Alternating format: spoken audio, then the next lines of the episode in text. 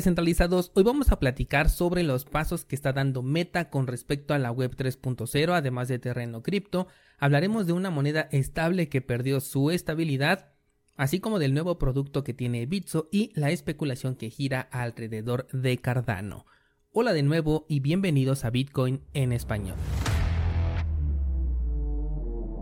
En este podcast adoptamos la filosofía de una economía sin intermediarios una interacción económica punto a punto que nos permite transferir valor sin ninguna clase de restricción. Hemos cambiado las cadenas centralizadas que limitaron nuestra economía durante años por cadenas de bloques que entregan transparencia a nuestra interacción económica. Y todo gracias a Bitcoin. Te doy la bienvenida a Bitcoin en español, un espacio donde somos libres, somos soberanos, pero sobre todo somos descentralizados. El precio de Bitcoin no tiene un movimiento interesante que reportar, tampoco vi ningún movimiento con Ethereum, sin embargo algunas altcoins sí que me sorprendieron porque vi algunos movimientos que pues no concuerdan con eh, lo que nos está mostrando Bitcoin principalmente. Por ejemplo, Cardano tiene un movimiento muy interesante, de hecho en los últimos días eh, ya subió más de un 50% y ha logrado romper la resistencia que tenía en el nivel de un dólar.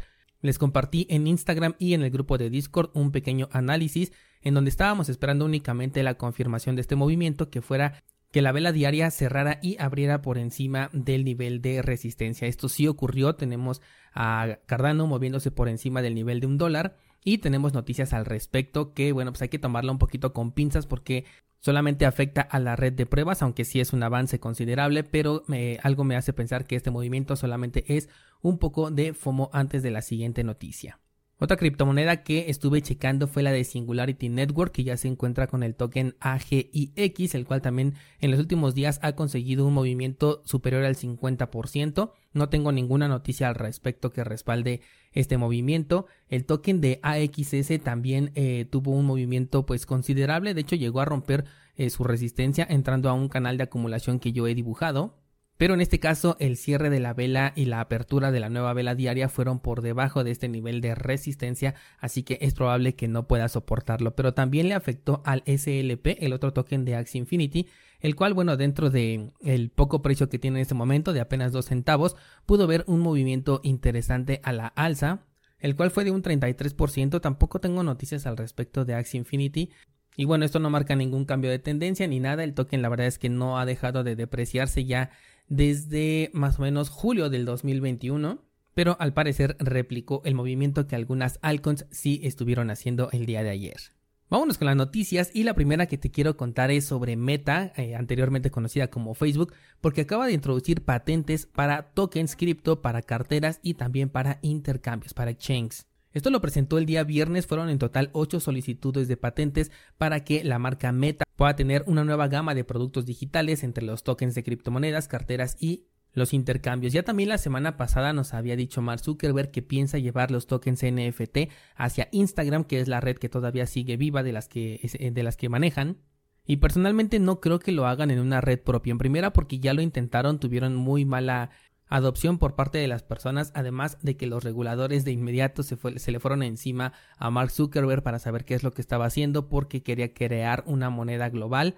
Por lo tanto, yo creo que lo va a hacer más o menos como lo está haciendo Twitter, que ya te permite colocar tokens NFT como fotos de perfil, aunque en este caso sería conectado directamente a tu Instagram. A mí me parece interesante la reacción que tienen las personas porque por un lado critican muchísimo a Facebook, critican su modelo de negocio, que tiene muchísimos problemas con el tema de la privacidad, pero por otro lado cuando ven su nombre en algún proyecto cripto, allí sí lo apoyan y eso me genera un poco de conflicto, ¿no? O sea, me genera confusión más que nada. Lo vi, por ejemplo, cuando analicé el proyecto de Oasis Network que tiene el token de Rose, el cual supuestamente tiene a Meta involucrado y eso, eh, de acuerdo a los análisis o a los videos que, que me puse a ver, hay muchas personas que le dan un incentivo adicional a este proyecto de Oasis Network simplemente porque Meta está involucrado siendo que todo proyecto en el que Meta pueda participar pues tiene que terminar de manera centralizada, ¿no? Aún así lo que me parece interesante pues es que Meta lo sigue intentando, que sigue buscando estar dentro de este sector, incluso fue eh, uno de los precursores del metaverso y que le dio mucho impulso no solamente a su, a su propia marca sino también a todo el sector de las criptomonedas que está dedicado a los metaversos, muchos de los tokens crecieron por esta noticia. Y finalmente con esto de los tokens NFT en Instagram creo que esto sí le va a dar bastante potencial a los tokens NFT Ahora los muros de Instagram, eh, no sé, me lo imagino como si se fueran a llenar de, eh, de muestras de arte, ¿no? Como si ahora todos estuvieran exponiendo sus tokens NFT ahí en lugar de simplemente imágenes o fotografías de comida, ¿no? Que era algo muy popular en Instagram en su momento, pues ahora va a ser mostrar cuáles son los tokens que posees. Que por cierto les compartí un video muy interesante sobre tokens NFT en el grupo de Discord, los invito a verlo. La opinión que comparte ahí la persona me parece bastante interesante. Eh, en algunos puntos coincide con lo que he dicho, como por ejemplo que los tokens NFT con una utilidad son aquellos que más potencial tienen, mientras otros enfocados al arte, bueno, pues ahí ya sería un valor subjetivo, pero bueno, mejor chécalo porque me parece bastante interesante. Mientras tanto, vamos con la siguiente noticia y te voy a hablar de la criptomoneda estable Cash, el cual tiene un precio ligado al de un dólar, pero ahorita cayó hasta 0.00005 centavos de dólar. Esto después de encontrarse un fallo que le permitió al hacker acuñar criptomonedas infinitas. De, inmediato los desarrolladores salieron a advertir a las personas de que ya no acuñaran ninguna criptomoneda de, cash porque el protocolo había sido roto. Todavía no tenemos una versión oficial por parte de los desarrolladores de qué es lo que ocurrió, apenas estás eh, haciendo la investigación pero la paridad de esta criptomoneda que se supone que debe de valer un dólar en todo momento y únicamente variar por ligeritos centavos se fue por los suelos y esto le puede pasar a cualquier criptomoneda estable que sea respaldada ya sea por un colateral o bien que esté de manera algorítmica.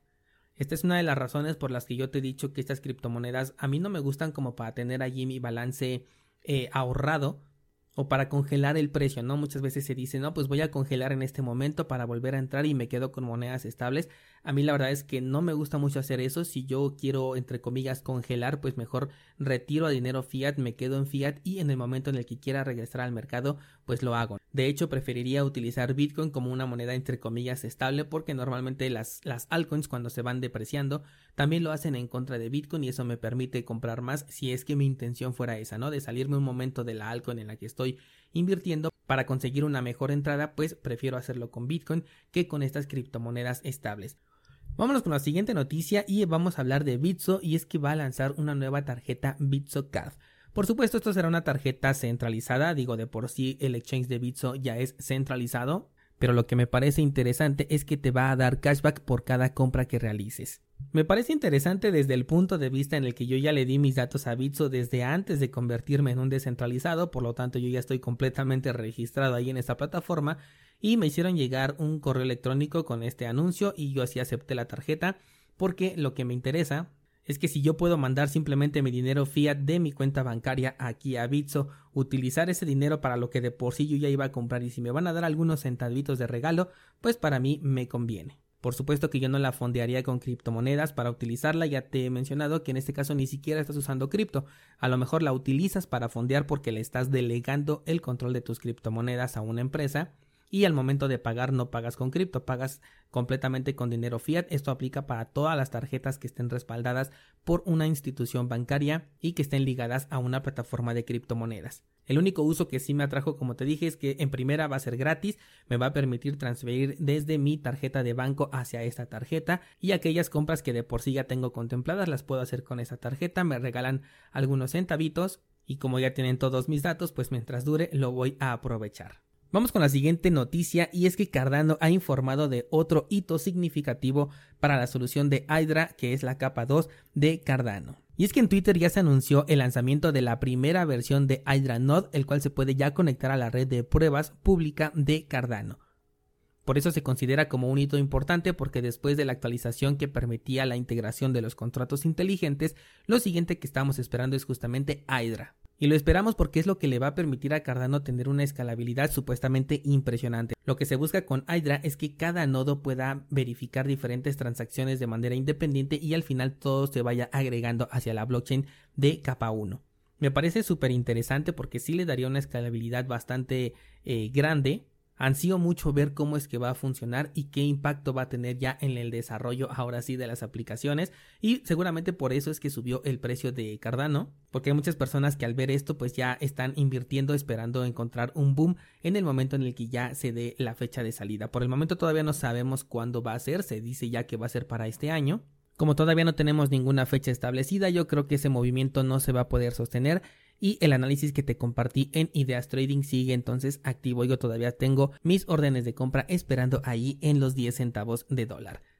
Y hablando de Cardano, recuerda que tenemos nuestro pool 7PL en el cual puedes delegar tus tokens ADA y obtener recompensas. También tenemos nuestra página de minteo de tokens NFT y por supuesto también tenemos cursosbitcoin.com. El día de hoy subo una nueva clase hablando de criptomonedas estables algorítmicas. De hecho va a ser perfecta esta clase para explicar los riesgos de permanecer en estas monedas estables con respecto a la noticia que te dije hace un momento. Cualquier cosa nos vemos en el grupo de Discord para poderlo debatir. Recuerda que por allá te dejé el video de los tokens NFT NFT y también por ahí un microanálisis de Cardano.